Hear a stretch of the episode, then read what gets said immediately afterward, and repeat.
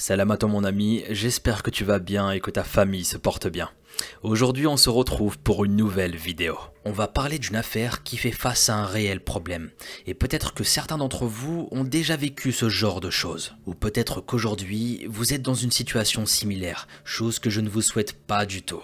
Si je vous dis harcèlement plus stalking, là ça commence à faire peur. On fait face à un mélange très dangereux qui peut prendre une tournure dramatique. À travers le sujet d'aujourd'hui, je trouve que c'est important d'en parler, car c'est un peu trop banalisé à mon goût, je trouve. On oublie que des gens en sont victimes chaque jour, et que pour la plupart d'entre eux, ils vivent un véritable cauchemar. Eh bien sans plus attendre, je vous propose d'éteindre votre lumière, de vous installer tranquillement, et de vous laisser emporter par ma voix.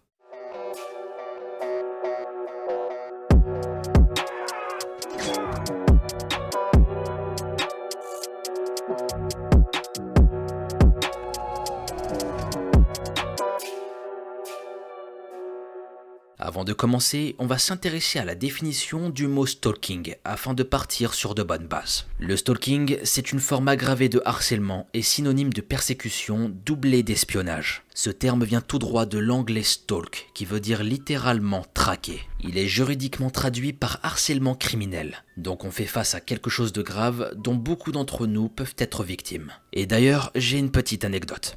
Il y a de ça de nombreuses années auparavant, j'avais rencontré une femme. Et lorsque j'ai fait connaissance avec, qu'elle m'a parlé de son passé et de tout ce qu'elle avait vécu, dans ma tête je me suis dit mais c'est pas possible. Comment on peut faire subir ça à quelqu'un qu'on a aimé sérieux Elle avait un ex qui ne lâchait pas l'affaire, qui la stalkait dans ses moindres faits et gestes. Il était tellement sombre que cette pauvre femme a fini par accepter la situation. Il était oppressant, menaçant. Il jouait beaucoup avec les émotions de son ex, jusqu'à faire du chantage affectif. Même après leur séparation, il continue à lui mettre une pression monstrueuse. Encore des menaces, encore et encore, et des mises en garde des insultes pour la rabaisser et lui rappeler à quel point il était important à ses yeux. Quand je discutais avec elle, elle me disait qu'elle avait l'habitude et je trouvais ça tellement triste. Elle me disait que de toute façon, la justice ne pouvait rien pour elle. Si je vous raconte tout ça, c'est qu'il y a de nombreuses personnes qui se font stalker et qui se font harceler de façon continuelle. Des individus leur pourrissent la vie, et malheureusement pour certaines, elles restent dans une position d'acceptation. Elles le restent parce qu'elles ne savent pas comment s'en sortir. Je rappelle ici que le stalking est un comportement à l'égard d'une personne qui peut faire ressentir de la peur à cette dernière. Le stalker va donc s'imposer dans la vie d'une personne sans son consentement, et à travers tout ça, il développe une réelle obsession de celle-ci. Et pour le coup, dans l'affaire qu'on va voir, on est en plein dedans. Sans plus attendre, découvrons l'histoire d'Abigail Saldana. Let's begin.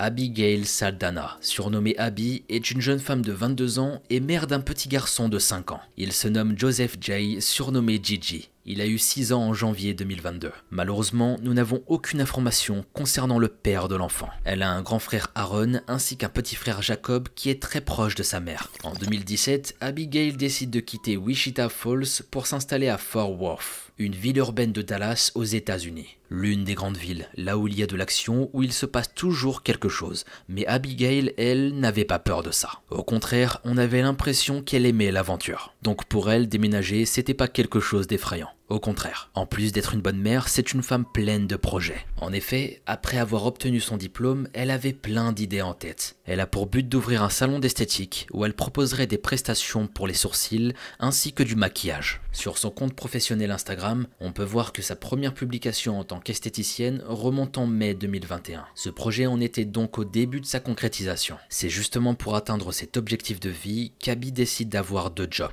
L'un en tant que styliste de sourcils et l'autre dans le Cabaret Club où elle travaillait en tant que danseuse exotique. Là-bas, elle fait la découverte d'un client surnommé Stan. Il était connu pour être un vétéran militaire. Ce client, ce Stan, était en réalité Stanley Frank Zeliga, un homme de 54 ans, ingénieur logiciel, travaillant à Dallas d'après son compte LinkedIn. Si nous avons parlé de stalking en début de vidéo, c'est parce que ce qui va suivre en est l'exemple extrême. Celui d'un homme qui en arrivera à tuer la personne qui l'obsédait tant, et tout ça juste parce qu'il ne pouvait pas la voir. L'histoire va se dérouler autour du travail de la danseuse Abby. Là-bas, comme ça arrive souvent, elle fait des rencontres. Et là, plus particulièrement, elle rencontre ce fameux Stan Ce client dont on ne sait rien. Le temps passe et une relation professionnelle s'installe entre les deux. En effet, en plus de ses heures de danse au cabaret, Abby échangeait avec Stanley. Sur un compte Instagram, Stanley a publié des captures écran montrant des échanges avec cette dernière. À plusieurs reprises, la jeune femme l'appelait par Babe, donc c'était plutôt très intime. En réalité, Stanley payait Abigail contre des relations sexuelles. Il lui payait aussi plein d'autres activités comme des sorties ou des restaurants. Ici, on parle de plusieurs milliers de dollars qu'il lui aurait versés. Les informations sur le réel déroulement de leur rendez-vous restent assez floues. Dans des échanges par SMS publiés par Stan, on voit qu'elle le remerciait pour les soirées, qu'elle avait hâte de le revoir. On peut conclure qu'elle lui donnait de l'attention en échange d'argent. Ici, on peut estimer qu'elle n'était pas amoureuse, ni attirée par lui, puisque c'est déjà arrivé qu'elle lui rappelle qu'il ne l'avait pas payé suffisamment. Mais très vite, Abby fait part de ses craintes envers cet homme. Elle en avait peur et elle le confiera à ses collègues de travail. Elle disait qu'il la harcelait, qu'il la suivait. L'élément déclencheur de cette peur est la découverte d'un tracker GPS sous son véhicule. Et pour elle, nul doute, ça ne pouvait être que Stanley. Elle avait d'ailleurs repéré son véhicule à plusieurs reprises, donc elle le savait très bien. Elle en parlera également à sa mère, Jessica Contreras. Elle lui conseilla d'en parler le plus vite possible à la police, mais on ne saura jamais si elle l'a vraiment fait. À propos de ce tracker, Abby publiera une vidéo Instagram le 14 octobre 2021. On peut l'entendre dire c'était littéralement sur ma voiture, comme ça. Ou encore un message de prévention en amenant ses followers à rester prudents. C'est pourquoi vous devez être prudent. Je ne sais pas quoi faire pour aller de l'avant avec ça, mais ça ressemble vraiment à un tracker pour moi. C'est tellement fou les gars, tellement fou. Qui ferait ça? Rappelons que les dispositifs de ce genre, c'est-à-dire de suivi, de localisation, sont facilement trouvables dans le commerce ou en ligne. Mais rappelons-nous que suivre quelqu'un sans sa permission reste un crime. À ce jour, la police n'a toujours pas été en mesure de définir depuis quand le tracker a été mis en place. Abigail, quant à elle, avait peur pour sa vie. Ce Stan l'inquiétait. Et tu m'étonnes, qui n'aurait pas eu peur à sa place? Personnellement, je serais tombé dans une paranoïa. Avoir un tracker sous son véhicule, ça semble improbable, sérieux. Ce Stan, en plus d'être obsédé par elle, commençait à la menacer de porter plainte pour prostitution. Et ces accusations auraient été appuyées selon lui par les preuves des versements d'argent qu'il lui faisait. Les fameuses captures d'écran qu'il a publiées dans son second compte Instagram. En réalité, c'était beaucoup plus sombre que ça. Il voulait porter plainte contre elle parce qu'elle l'héritait. Il était persuadé qu'ils avaient une relation intime, alors que du côté d'Abigail, c'était purement professionnel. Il affirmera également d'envisager un avenir avec elle. Il va insister sur le fait qu'elle lui avait menti et se positionner en tant que victime. Dans un témoignage, il dira toutes les choses suivantes. Je n'aurais jamais pensé que je serais l'un de ces gars qu'on profite. Partage pour la sensibilisation. Abigail et moi, depuis juillet 2021, nous profitons de la compagnie de l'un et de l'autre. Elle est si belle et agréable que j'ai imaginé un avenir avec elle. Mais gérer tous les mensonges est accablant. Je me rends compte que ça fait partie de votre travail principal en tant qu'artiste culturel. Après avoir dit tout ça, il poursuit en disant que si elle quittait son deuxième emploi en étant dans un réseau de prostitution haut de gamme, alors ils pourraient être ensemble. Là, on voit très bien qu'il avait un problème et qu'il était clairement dans un film. Il était persuadé qu'une histoire entre lui et Abigail pouvait avoir lieu. Pas une seule seconde et il ne s'est rendu compte que l'attention qu'elle lui donnait, c'était juste par rapport à son argent. Ni plus ni moins, ça s'arrêtait là, stop. Lui, il était dans son film, elle l'aimait et lui l'aimait alors que c'était pas du tout le cas. À ce stade, mes amis, malheureusement, il est déjà trop tard. Il est tellement dans sa bulle, dans cette obsession, qu'il en devient très dangereux. Abigail Saldana court un grave danger et elle le savait. Elle était consciente que cette relation malsaine avait ses risques. Elle était consciente que cet individu n'était pas dans la même longueur d'onde qu'elle. Mais elle ne s'attendait pas que la tournure puisse prendre des proportions aussi graves. Et c'est ce qu'on va découvrir ensemble avec la suite des événements.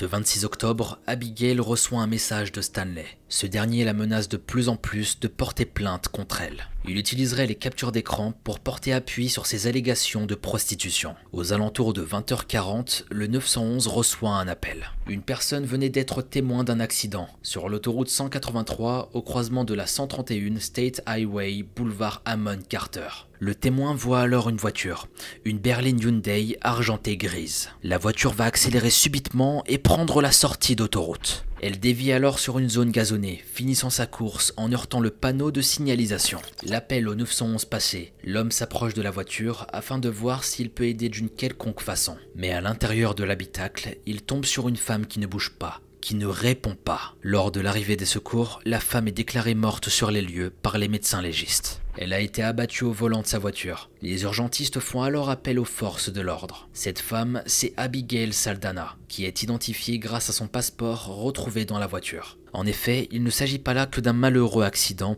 suite à un assoupissement ou une faute d'inattention. Non, non, non, ce n'était pas ça du tout. En y regardant de plus près, on aperçoit des impacts de balles. Dans un communiqué, la police dira qu'à leur arrivée, des agents ont localisé la victime à l'intérieur de son véhicule. Elle avait des blessures apparentes par balle au torse et c'était la cause de son décès. Après investigation du lieu de l'accident, les policiers trouvent trois douilles un peu plus loin, à l'endroit juste où le témoin avait signalé l'accident. C'est là qu'elle a été abattue avant de sortir de la route. Lorsque les policiers tentent de comprendre ce qui est arrivé, ils décident de directement fouiller la voiture. À l'arrière du véhicule, ils trouvent un sac rempli de vêtements. C'était un sac qui s'apparentait à ceux que portent justement les danseuses exotiques. Dans la même rue, il y a le Rix Cabaret Club, là où travaillait Abby. Il décide alors de s'y présenter avec le passeport de cette dernière. Le directeur du cabaret confirme qu'elle travaille bien chez eux, mais qu'elle est en repos ce jour-là. C'est là que la police se pose une question pourquoi Abigail était en route ce jour-là.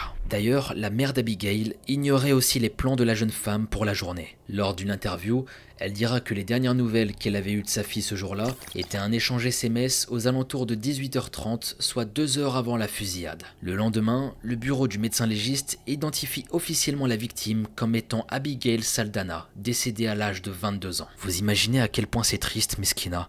Elle a perdu la vie à seulement 22 ans, la pauvre. Elle avait toute la vie devant elle, construire une famille, avoir des projets de vie, vie mais du jour au lendemain, elle perdra la vie. C'est juste terrible. Parfois notre existence ne tient qu'à un fil, et ça c'est réel. Et c'est pour ça que je vous le dis souvent, d'où l'importance de profiter de chaque seconde avec sa famille, ses proches, et de profiter de cette vie, bordel.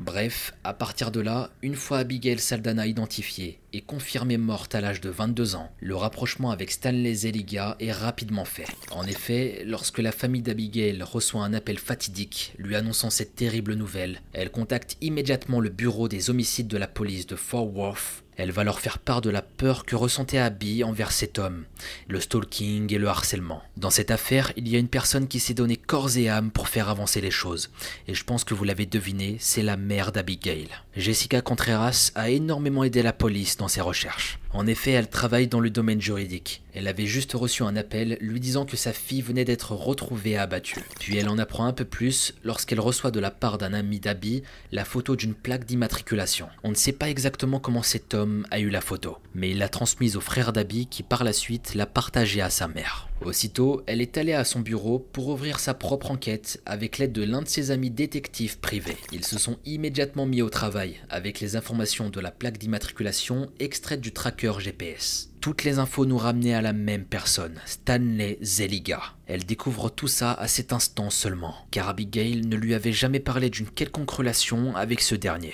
C'était la première fois qu'elle entendait parler de cet homme. Même lorsqu'elle a découvert le tracker sous son véhicule, Abby n'avait mentionné aucun nom. Jessica travaille actuellement pour instaurer la loi d'Abby, qui consiste à aider des familles dans des cas similaires à ceux de sa fille. Elle décida de commencer l'enquête seule, car parfois la police met plusieurs jours à mettre en place des recherches intensives. Mais elle reste toutefois consciente que c'est grâce au domaine dans lequel elle travail qu'elle peut apporter son aide. Elle confiera également qu'elle ne pouvait pas rester là à rien faire. Elle ne pouvait pas rester là à attendre un appel de la police. Elle devait faire quelque chose à tout prix pour contribuer à cette affaire. C'était sa fille après tout. Je travaillais en essayant d'apprendre ce qui s'était passé et ce que je devais faire pour obtenir des réponses? Quelques jours plus tard, Jessica reçoit un appel d'un investigateur qui confirmera ses soupçons. Toutes les preuves ramenaient à la même personne. Stanley était le suspect numéro 1, l'homme à arrêter. Dans une interview, la mère dira les choses suivantes. Ils faisaient leur travail et je faisais le mien par moi-même. Et grâce à l'aide de mes amis, nous l'avons eu. Abby n'est plus avec nous,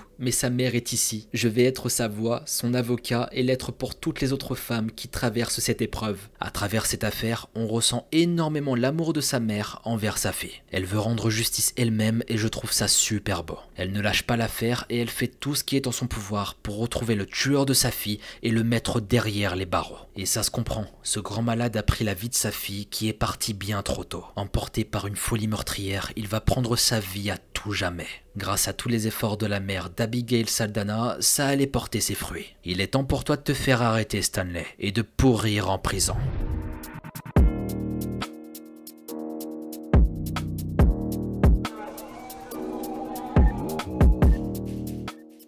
Lendemain du meurtre, une fois le suspect identifié comme étant Stanley Zeliga, les policiers font le lien avec des dossiers de prison, montrant que Stanley avait déjà été arrêté et accusé de meurtre. Il avait déjà des antécédents criminels, notamment pour de la violence domestique en Californie. Attendez, attendez, attendez.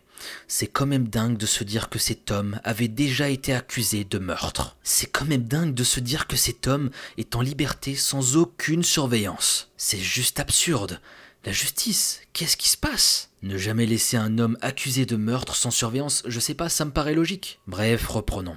En se penchant sur les données du tracker GPS, la police va tomber sur quelque chose de très intéressant. La camionnette de Stanley, une Ford F-150 rouge de 2015, avait été localisée au minimum à 5 reprises à proximité de la maison d'Abigail en seulement 12 jours. Son véhicule a également été localisé à proximité du lieu du crime, seulement 17 minutes avant que l'accident ne soit signalé au 911. Afin d'être sûr qu'il s'agissait de la même personne, un détective va suivre le véhicule de Stanley. Il va le suivre jusqu'à une place de parking, à l'intérieur d'un garage dans la résidence d'Irving, qui n'est autre que l'adresse de Stanley Zeliga. Une base de données de lecteur de plaques a démontré que sa camionnette avait été photographiée à Midway Road et McEwan Road vers 20h22. Et ce même lecteur confirmera que le véhicule d'Abigail était entré dans la même intersection quelques secondes avant le meurtre. Ils ont donc la preuve que Stanley la suivait. Toutes les preuves permettent de placer Stanley en interrogatoire. Le 29 octobre, il est donc convoqué au poste de police pour s'expliquer.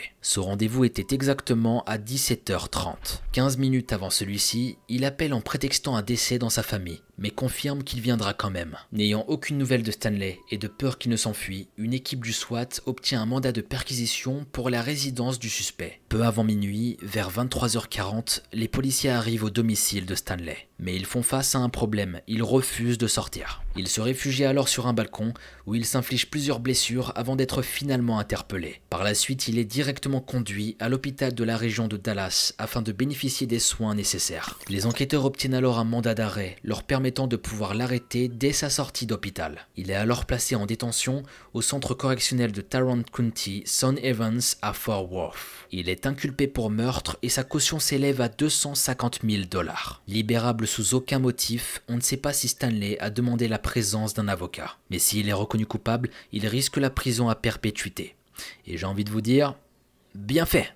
Heureusement si ça arrive. Parce que des hommes comme toi, ça fait vraiment peur. Et des gens comme toi ne méritent pas de vivre en société. Oui, ce que je dis est dur, mais imaginez votre sœur qui est en train de parler à un individu pareil et qui finalement va se prendre plein de balles parce qu'elle ne voulait pas de lui. Donc s'il vous plaît, enfermez-le et loin de nous ce genre d'individu. Maintenant, revenons à Abigail et sa famille. Une semaine après le meurtre, les obsèques d'Abigail prennent place à l'église catholique du Sacré-Cœur. Rappelez-vous, elle avait un fils, donc elle le laissera derrière elle. Dans son malheur, l'enfant a tout de même une petite part de chance. En effet, il ne sera pas placé. Le frère d'Abby, l'oncle du petit Gigi, dira sur un post Facebook que sa famille allait s'en occuper. D'ailleurs, Jessica, la mère d'Abby, publiera les choses suivantes. Avant qu'Abby nous quitte, elle s'était arrangée pour le baptême de Joseph. Hier, nous avons célébré cette journée spéciale. Sa famille, profondément en deuil, continue de faire vivre Abigail. C'était une amie, une mère aimante, belle, brillante et indépendante. Elle aimait ses frères et son fils, et elle avait toute une carrière devant elle, plein d'ambition. Elle était proche de sa mère, et elle était magnifique en tout point.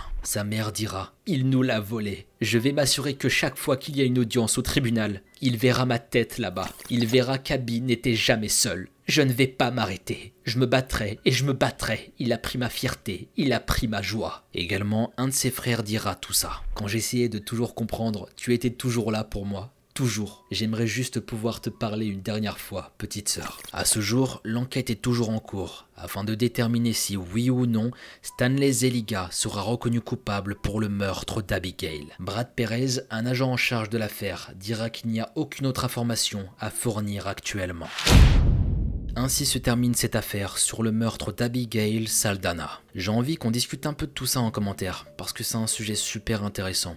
Le stalking combiné à du harcèlement. Si vous avez déjà vécu ce genre de choses, vous pouvez en parler en commentaire et on pourra tous en discuter ensemble. Cette affaire nous rappelle qu'il y a des gens capables du pire. Ça part de quelques messages, d'une rencontre qui finalement devient une réelle obsession. Plus le temps passe, plus on rentre dans un cercle vicieux qui un jour va exploser. Cette pauvre femme, Abigail, Abigail va perdre la vie suite à la folie d'un homme. Il était poussé par ses désirs ainsi que ses pulsions et il ne s'est pas arrêté. Il va aller jusqu'au bout et commettre l'irréparable. Dans sa tête, c'était catégorique, cette femme lui appartenait. Et si elle n'était pas d'accord avec tout ça, eh bah tant pis, il en viendrait au pire. Et c'est ce qui malheureusement est arrivé. Cette histoire, je la trouve terrible parce que ce genre de cas, c'est pas du tout anodin. Des harceleurs, stalkers, il y en a tellement que ça en devient effrayant. Personnellement, je me suis toujours dit, si j'ai un ami qui tombe dans cette dérive, eh bah croyez-moi, s'il ne lâche pas prise avec son ex, qu'il revient à la charge, qu'il la stalk, qu'il la harcèle et que je le sais, c'est de notre devoir de lui rappeler que c'est un délit, que ça ne rime strictement à rien et qu'il est en train de faire n'importe quoi. Et je vous avoue qu'une petite claque pour le faire ressaisir, ça fait pas de mal non plus. Non, plus sérieusement, c'est important de bannir ce genre de choses. Si vous avez des connaissances ou des amis qui tombent dans cette dérive, c'est juste de leur rappeler que ce qu'ils font, c'est de la merde. C'est de la merde, c'est un délit et que de toute façon, tout ce qu'ils provoquent, c'est juste du mal. Bref, cette vidéo touche à sa fin et c'était l'histoire d'Abigail Saldana. Merci à vous de me suivre et d'être toujours de plus en plus nombreux. Si tu es toujours là, je vais te poser une question et tu pourras me DM directement sur mon Insta Mogota Sama. Et de mon côté, j'essaierai de répondre à un maximum de personnes. Hmm, j'ai envie de savoir quelle est ta série préférée et euh, quelle est la série que tu regardes en ce moment. Perso, en ce moment, je suis en train de kiffer Peaky Blinders. Je vous jure, devant la série, je me prends pour un putain de gangster. Je suis Mogo Shelby et nous sommes des Peaky Blinders, bordel. Je vais étendre mon empire jusqu'à Londres et je serai le meilleur dans mon domaine. Apporte-moi un whisky sans glaçon, garçon, sinon je te mets une balle dans la tête. Bon, Oubliez ce que j'ai dit, je suis dans ma folie, je suis dans un putain de film. Voilà ce que ça provoque de regarder Peaky Blinders. Et cette série, c'est de la pure folie. Et franchement, si tu l'as pas encore regardé, je te la conseille. Bref, j'arrête mes bêtises et on se retrouve très vite pour une nouvelle vidéo. C'était Mogota.